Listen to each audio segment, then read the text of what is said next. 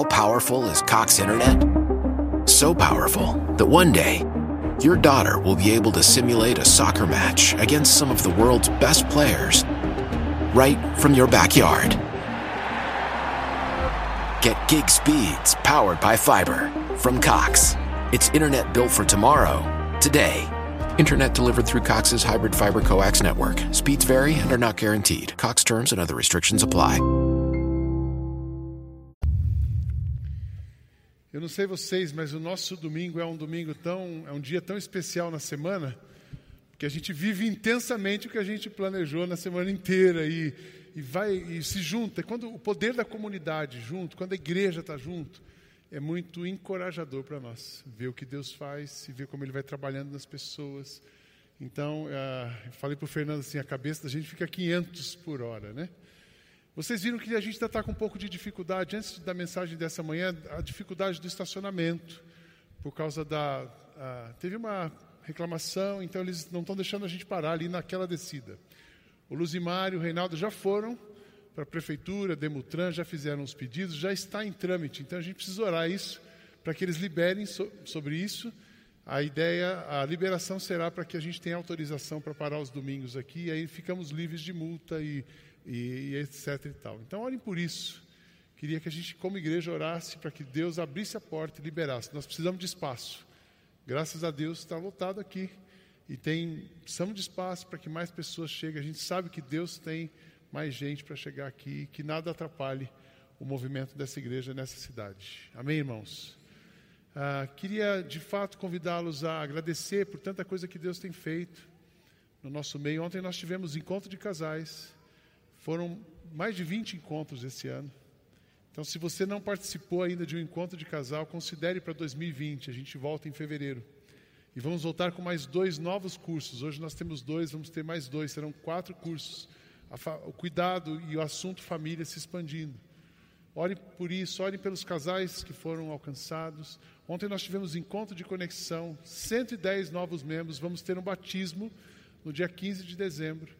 Se você ainda quer ser batizado esse ano, pode procurar o pastor Fernando ou um dos outros pastores e nós vamos te acolher, explicar e trabalhar o batismo 15 de dezembro, após os cultos da manhã. É o último do ano. E a gente fecha esse ano a membresia, todo esse processo de acolhimento. Tivemos o primeiro café na Zona Sul, primeiro café de conexão do nosso campus na Zona Oeste ontem. Um grupo de 30 pessoas já se chegando à Zona Oeste. Ah, no próximo domingo, a gente começa oficialmente as celebrações de Natal, com Thanksgiving na quinta, mas aqui ah, nós vamos ter o primeiro café de Natal lá na Zona Sul. Então, a igreja está se espalhando. E eu tenho certeza que em 2020 vão surgir outros campos. E se Deus trouxe você para cá, eu olhei para Eric e o Adriano, né? Se Deus trouxe você para cá, é porque tem muito trabalho. Deus quer fazer alguma coisa através da sua vida. Amém, irmãos?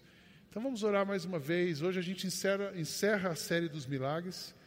Que Deus fale com você nessa manhã e que Deus continue cuidando da nossa comunidade. Feche seus olhos, vamos orar. Jesus, como é bom a gente viver tudo que a gente está vivendo nesse lugar, como é bom a gente ver os teus movimentos e as tuas respostas. E nós cremos na tua provisão, por isso oramos pela liberação de lugares para a igreja estacionar, por isso nós cremos na liberação de tudo que essa igreja precisa para continuar avançando no reino de Deus. Então, que o Senhor nos abençoe e que agora o teu Espírito traduza para o nosso coração as palavras que o Senhor tem para nós nessa manhã. Oramos em nome de Jesus. Amém. Último milagre. Uh, hoje à noite o pastor Macorde prega aqui, ele está pregando na Zona Sul pela manhã e à noite estará aqui.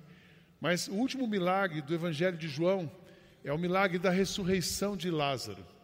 Esse milagre é muito interessante, está no Evangelho de Lucas, ah, também narrado em Lucas, e eu peguei o texto de Lucas, capítulo 11, verso 1 a 44. Nós vamos ler toda a história, mas é muito interessante a gente entender esse milagre.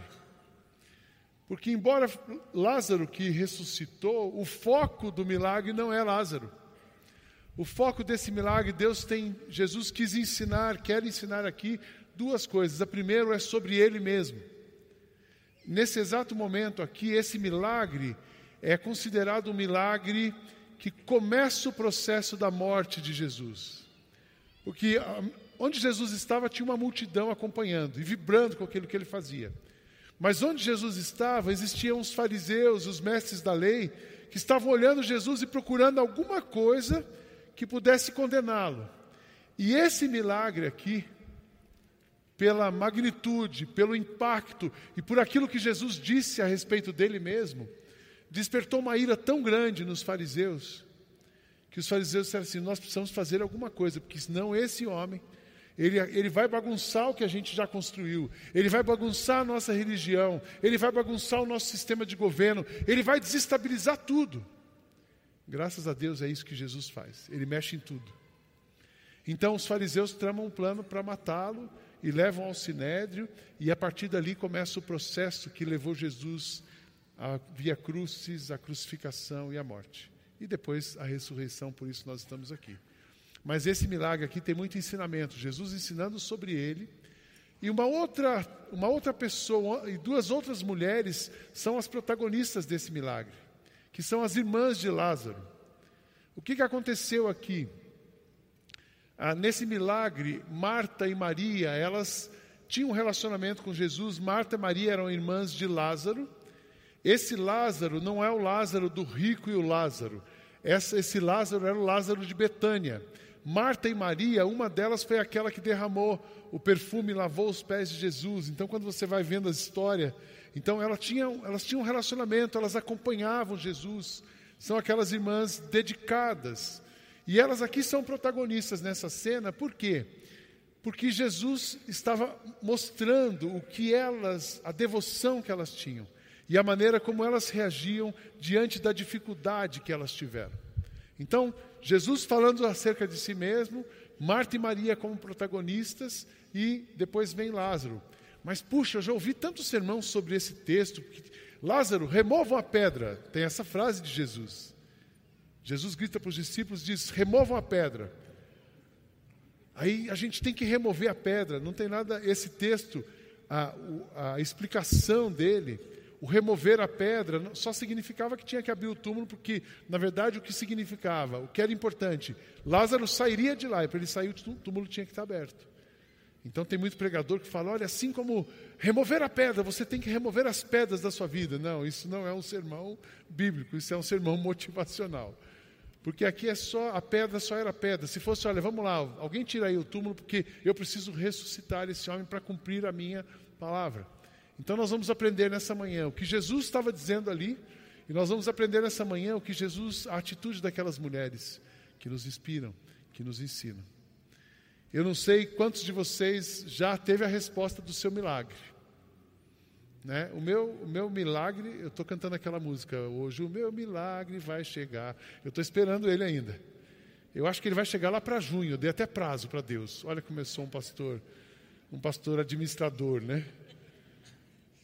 Mas eu sei que vai acontecer na hora que Deus quiser. E na verdade os milagres vão acontecendo. Milagre é todo dia, mesmo que eu não veja, Deus cura. Mesmo que eu não sinta, Deus age, ele não vai parar. Então eu sei que o meu milagre não chegou, mas já começou. E nós vamos ver milagres acontecendo nas nossas vidas. Tem milagres que já aconteceram esse mês aqui, lembra daquele que eu contei domingo passado? Que a mulher disse assim, pastor, a gente, milagre que a gente não pede acontece? Acontece. Deus vai dar para você e vai fazer na sua vida tudo que você precisa para viver com Ele. Até aquilo que você não pede, Ele vai fazer. Por quê? Porque Ele te ama porque é Ele que sabe o que você precisa. Então, olhando para essa história de Lázaro nessa manhã, é, eu queria que a gente fosse inspirado. Eu, o texto é longo, eu vou, mesmo assim sendo longo, eu vou ler. Se você quiser fechar os seus olhos, desde que você não durma, para você imaginar essa história. Lázaro, Lucas capítulo 11, verso 1 a 44, diz assim: Um homem chamado Lázaro estava doente, e ele era do povoado de Betânia, onde Maria e a sua irmã Marta moravam. Esta Maria era a mesma que pôs o perfume nos pés do Senhor Jesus e os enxugou com seus cabelos. Era o irmão dela, Lázaro, que estava doente. As duas irmãs mandaram dizer a Jesus: Senhor, o seu querido amigo Lázaro está doente. Quando Jesus recebeu a notícia, disse: O resultado final dessa doença não será a morte de Lázaro. Isso está acontecendo para que Deus revele o seu poder glorioso, e assim, por causa dessa doença, a natureza divina do Filho de Deus será revelada. Jesus amava muito Marta e também a sua irmã, e também Lázaro. Porém, quando soube que Lázaro estava doente, ainda ficou dois dias onde estava, e então disse aos seus discípulos: Vamos voltar para a Judéia. Mas eles disseram, mestre, não faz pouco tempo que o povo de lá queria matá-lo a pedradas e o Senhor quer voltar. Jesus respondeu: Por acaso o dia não tem doze horas? Se alguém anda de dia, não tropeça porque vê a luz deste mundo, mas se anda de noite, tropeça porque nele não existe luz. Jesus disse isso e depois continuou: O nosso amigo Lázaro está dormindo, mas eu vou acordá-lo. Senhor, se ele está dormindo, isso quer dizer que ele vai ficar bom, disseram eles. Mas o que Jesus queria dizer era que Lázaro estava morto. Porém, eles pensavam que se ele estivesse falando do sono natural. Então Jesus disse claramente: Lázaro morreu, mas eu estou alegre por não ter estado lá com ele, pois assim vocês vão crer. Vamos até a casa dele. Então Tomé, chamado de o gêmeo, disse aos outros discípulos: Vamos nós também, a fim de morrer com o Mestre. Quando Jesus chegou, já fazia quatro dias que Lázaro havia sido sepultado. Betânia ficava a menos de três quilômetros de Jerusalém e muitas pessoas tinham ido visitar Marta e Maria para consolarem por causa da morte do irmão. Quando Marta soube que Jesus estava chegando, foi encontrar-se com ele. Porém, Maria ficou sentada em casa. Então Marta disse a Jesus: Se o Senhor estivesse aqui, o meu irmão não teria morrido. Mas eu sei que mesmo assim, Deus dará tudo o que o Senhor pedir a ele. O seu irmão vai ressuscitar, disse Jesus. E Marta respondeu: Eu sei que ele vai ressuscitar no último dia. Então Jesus afirmou: Eu sou a ressurreição e a vida. Quem crê em mim, ainda que morra, viverá. E quem vive e crê em mim, nunca morrerá. Você acredita nisso? Sim, Senhor, disse ela. Eu creio que o Senhor é o Messias, o Filho de Deus que deveria vir ao mundo. E depois de dizer tudo isso, Marta foi, chamou Maria, sua irmã, e lhe disse em particular: o mestre chegou e está chamando você. Quando Maria ouviu isso, levantou-se depressa e foi encontrar-se com Jesus, pois ele não tinha chegado ao povoado, mas estava no lugar onde Marta o havia encontrado. As pessoas que estavam na casa com Maria, consolando-a, viram que ela se levantou e saiu depressa, então foram atrás dela, pois pensavam que ela ia ao túmulo para chorar ali. Maria chegou onde lugar, chegou ao lugar onde Jesus estava e logo que o viu, caiu aos pés dele e disse: Se o Senhor estivesse estado aqui, o meu irmão não teria morrido. Jesus viu Maria chorando e viu as pessoas que estavam com ela chorando e também ficou muito, então ficou muito comovido e aflito e também perguntou: Onde foi que vocês o sepultaram? Venham ver, Senhor, responderam. E Jesus chorou. O único lugar na Bíblia que fala que Jesus chorou. Jesus chorou e as pessoas disseram: Veja como ele amava Lázaro. Mas algumas delas disseram: Ele curou o cego. Será que ele não poderia ter feito alguma coisa para que Lázaro não morresse? E Jesus ficou então outra vez muito comovido. Ele foi até o túmulo, que era uma gruta com uma pedra colocada na entrada, e ordenou: Tirem a pedra. Marta, irmã do morto, disse: Senhor, ele já está cheirando mal, pois faz quatro dias que ele foi sepultado. Jesus respondeu: Eu não lhe disse que se você crer, você verá a revelação do poder glorioso de Deus. Então tiraram a pedra, e Jesus olhou para o céu e disse: Pai, eu te agradeço porque me ouviste. Eu sei que sempre me ouves, mas eu estou dizendo isso por causa de toda essa gente que está aqui, para que eles creiam que tu me enviaste. E depois de dizer isso, gritou: Lázaro, venha para fora. E o morto saiu, e os seus pés e as suas mãos estavam enfaixados com tiras de pano, o seu rosto estava enrolado com um pano. Então Jesus disse: desenrolem as faixas e deixe que ele vá. Que cena, já imaginaram? Me chama a atenção a multidão acompanhando Jesus. Me chama a atenção a multidão. Marta e Maria, elas eram conhecidas na comunidade, então elas tinham pessoas sofrendo com elas. E no meio desse sofrimento, Jesus está ali, fala com elas. Mas Jesus podia ter voltado, me chamou a atenção isso também. Jesus podia ter voltado, assim que ele soube que estava doente, aliás, ele não precisava ter voltado, ele falava assim: Deus. E a coisa ia rolar. Jesus não precisava nem do Wi-Fi. Ele só falava. Uma palavra é suficiente. Uma palavra de Jesus é suficiente para mudar um cenário. Mas ele diz assim: não, deixa lá. Eu vou, eu vou para lá, mas espera um pouco. Porque ele vai voltar a viver, mas eles precisam aprender alguma coisa sobre mim. E o que Jesus então está ensinando aqui? Nesse milagre que é considerado um milagre essencial para que a obra de Deus continuasse. Por que essencial?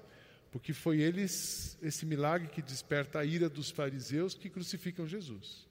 Se Jesus não tivesse crucificado, ele não teria ressuscitado e a missão não terminaria. Então, estava no finalzinho já daquelas manifestações das multidões para ir das multidões para ir para o sofrimento. Então é um milagre crucial, crucial e essencial. O que, que Jesus estava ensinando aqui? Quatro coisas eu queria destacar e depois o que você precisa fazer. O que Jesus nos ensina? Ele ensina que Jesus permite que coisas difíceis aconteçam para que você o conheça profundamente. Nós já temos falado sobre isso. A gente fala da sua dificuldade, a sua dificuldade é o lugar que Jesus vai operar o milagre. A gente falou sobre colocar o, o, o pé no mar, porque os discípulos conheceram Jesus ali. Mas o que Jesus estava mostrando, eu vou permitir muitas vezes que o tempo se expanda um pouco mais, para que você de fato descubra quem eu sou, para que você de fato saiba o tamanho do meu poder e daquilo que eu posso fazer na sua vida. Então, às vezes, a gente pede um milagre para Deus e dá um prazo. Aqui Jesus disse: Vou esperar mais um pouco. E ele espera, mas ele não está longe.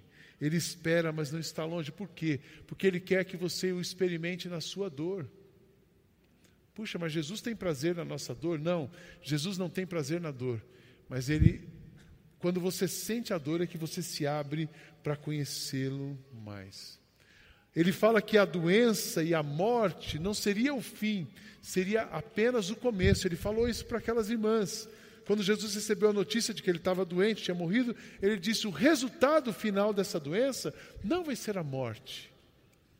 Aí eu trago isso para você. A dificuldade que você está passando não vai ser o fim. A dificuldade é o começo. Porque é na dificuldade que a gente experimenta o poder de Deus. Porque o seu poder, quando a gente experimenta o poder de Deus, enxerga o poder de Deus, quando você, na sua dificuldade, conseguir enxergar o tamanho de Deus, você percebe o seu tamanho. Mas às vezes a gente não percebe o nosso tamanho, muito menos o de Deus. Aí vem aquela dificuldade, aí você percebe que você não é nada. Nós vimos essa semana que tristeza a morte do apresentador, o Gugu. Uma tristeza, uma pessoa do cenário nacional. O cara arrumando a sua casa, cai e morre. A vida é um sopro. A gente olhando para essa situação, quem somos nós? Somos nada. Não adiantou a fama, fama não garantiu a vida, recurso, amigos. Quando chega a nossa hora, nós vamos, mas quando na nossa dor e no nosso sofrimento, nós percebemos a nossa limitação. Mas quando percebemos a nossa limitação, nós percebemos o tamanho de Deus. Quando sou fraco, que eu me torno forte, porque o seu poder se aperfeiçoa na minha fraqueza. Então Jesus estava ensinando, não, eles vão experimentar, não só Marta e Maria, mas todo aquela, aquele pessoal que está com ela, eles vão ver que eu, as coisas difíceis vão acontecer, mas eu vou me manifestar. E essas pessoas precisavam dessa experiência, porque Jesus ia morrer, Jesus ia voltar para o céu, e ele precisava deixar a gente preparada aqui. Então, esse episódio prepara Marta, Maria, o próprio Lázaro, e os seus amigos e toda aquela multidão que o seguia, eles ficaram pessoas completamente devotas a Deus, completamente crédulas em Jesus. Mas isso aconteceu naquele momento de dificuldade. Dez anos de espera é um bom tempo, né? É um bom tempo para você conhecer o poder de Deus. E quando você menos espera, Priscila, seu processo está ok, vem aqui. Demorou uma semana para chegar a criança, né? Depois, da, depois que Deus falou assim: chegou a hora da Priscila. Ela já viu o meu tamanho. Chegou a hora do Cláudio, eles já perceberam quem eu sou. Em sete dias ela tinha uma criança no colo dela. É assim. A morte não é o começo. A, a não ter a criança não era o começo. Agora é o começo. A sua dor não é o fim. A sua dor é o começo do processo de Deus para que você experimente de uma forma e saia mais forte, Deus não mexe na gente para a gente sofrer, Deus mexe na gente para a gente ficar forte. A gente aprende. Hoje a gente está celebrando a volta do Nelson e da Jennifer aqui. Né? O Nelson fez uma cirurgia, problema de coagulação. Deus livrou ele da morte umas três vezes nos últimos dois meses. Porque o organismo dele começou a dar trombose.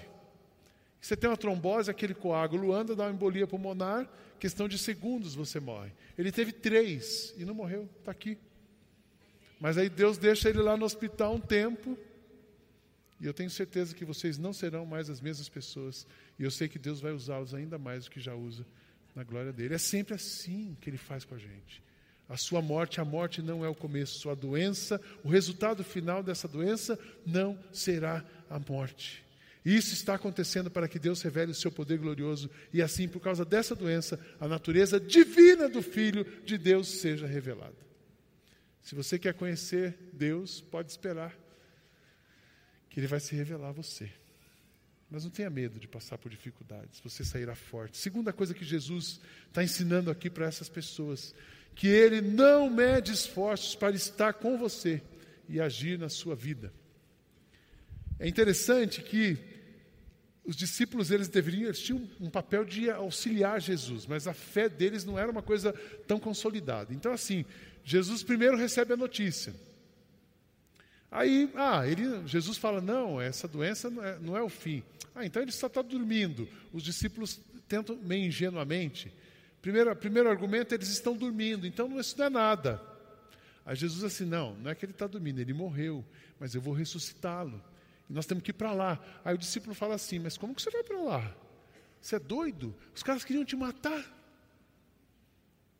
Aí Jesus diz assim para eles: eu trabalho de dia, trabalho de noite, eu sou a luz, onde eu chego não tem trevas. Então é isso que Jesus está dizendo aqui. Ele faz, uma, ele faz uma linguagem assim, meio um trocadilho, quando ele fala que o filho do homem, horário, trabalho, é, se alguém tem, é, por acaso o dia não tem 12 horas, parece que ele está. Que, que Jesus estava dizendo aqui? Ele está dizendo assim: olha, eu não tenho horário, eu não tenho dia, eu não tenho obstáculo, eu não tenho medo de ninguém, eu não tenho pedrada, nada pode me segurar, porque quando eu quero fazer um negócio, eu sou a luz. E eu levo luz para as trevas, e onde eu chego, as trevas se dissipam. Eu não paro de trabalhar. Isso é a mesma coisa que ele fala no Evangelho de João, no capítulo 9. Diz assim: precisamos trabalhar enquanto é dia. Jesus falando, para fazer as obras daquele que me enviou, pois está chegando a noite, quando ninguém pode trabalhar. Então, eu, enquanto estou no mundo, eu sou a luz do mundo. O discípulo tentou dissipar, não, tentou dissimular e não, não vamos, não precisa ir, você vai ser apedrejado. Aí Jesus disse: Não, nós vamos. Eu vou voltar para lá, porque eu estou em missão, eu tenho uma missão, eu preciso ressuscitar esse homem, eu preciso curar esse homem, para que a missão continue, para que a história continue. Então Jesus não tem medo. Não tem nada na sua história que seja um obstáculo para Jesus. Não tem nada que você possa fazer que você pode impedir, que você possa impedir a ação de Deus na sua vida. Não tem nada que você possa sonhar ou planejar contra alguma coisa que Deus queira fazer, porque tudo que Deus planejou, ele vai executar. Ele não para. Ele não para de trabalhar. Jesus sempre trabalha e ele cumpre a missão. A missão dele não fica pela metade. A gente costuma dizer que a obra de Deus, ela nunca é feita pela metade, nunca é feita pelo caminho. Deus faz a obra por inteiro. Sabe por quê? Porque a luz dele nunca para de brilhar. E ele vai te incomodar, e ele vai te cutucar, e ele vai te atrair, e ele vai mexer em você até que em toda a sua história a luz dele esteja brilhando. Amém? Então, você já imaginou você ter Jesus que não para? Mesmo que você desista, ele não desiste.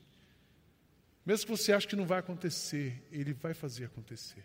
Do jeito dele, na hora dele. A terceira coisa que Jesus ensina aqui. Jesus é o caminho para que você viva eternamente.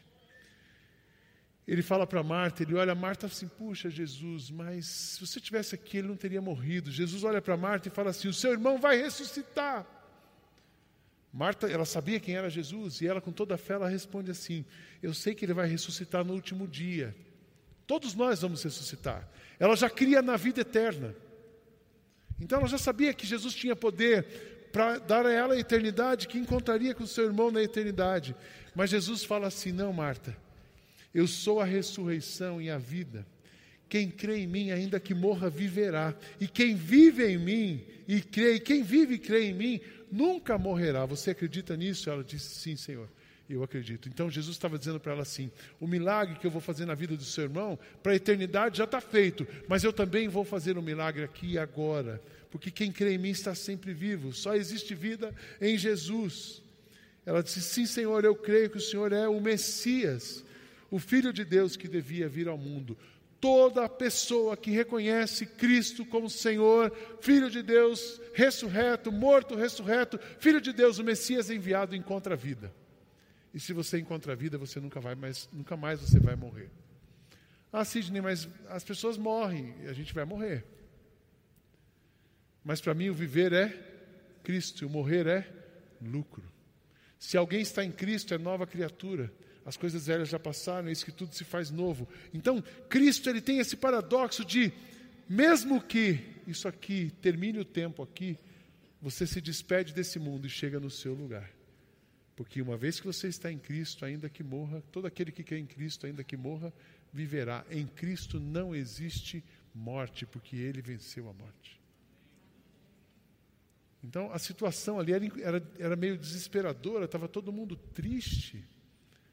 Mas Jesus primeiro coloca uma premissa, ele também ficou triste, é o próximo ponto. Mas antes de ficar triste, se comover com aquelas pessoas, ele fala assim: vem cá, a gente precisa entender o seguinte, calma. Porque essa dor, essa situação, ela é momentânea, porque comigo não existe dor, não existe tristeza, não existe lágrimas. Aí eu me lembro do texto de Apocalipse, ele enxugará dos seus olhos toda lágrima. É bom chorar de alegria, né, Pri? Eu não consegui não abraçar hoje o Gabriel aqui, não chorar. Porque quantas vezes a Priscila orando, conversando, quantas vezes conversamos sobre isso? Porque quando Deus faz um milagre, Ele enxuga as nossas lágrimas. E eu quero dizer para você: Deus vai enxugar todas as suas lágrimas. Mas Ele, você vai passar. Passamos pelo vale, mas não ficamos no vale. O vale não é o nosso destino. O deserto não é o nosso destino. O deserto é o lugar da gente aprender. O deserto é o lugar da gente crescer. O deserto é o lugar da gente encontrar vida.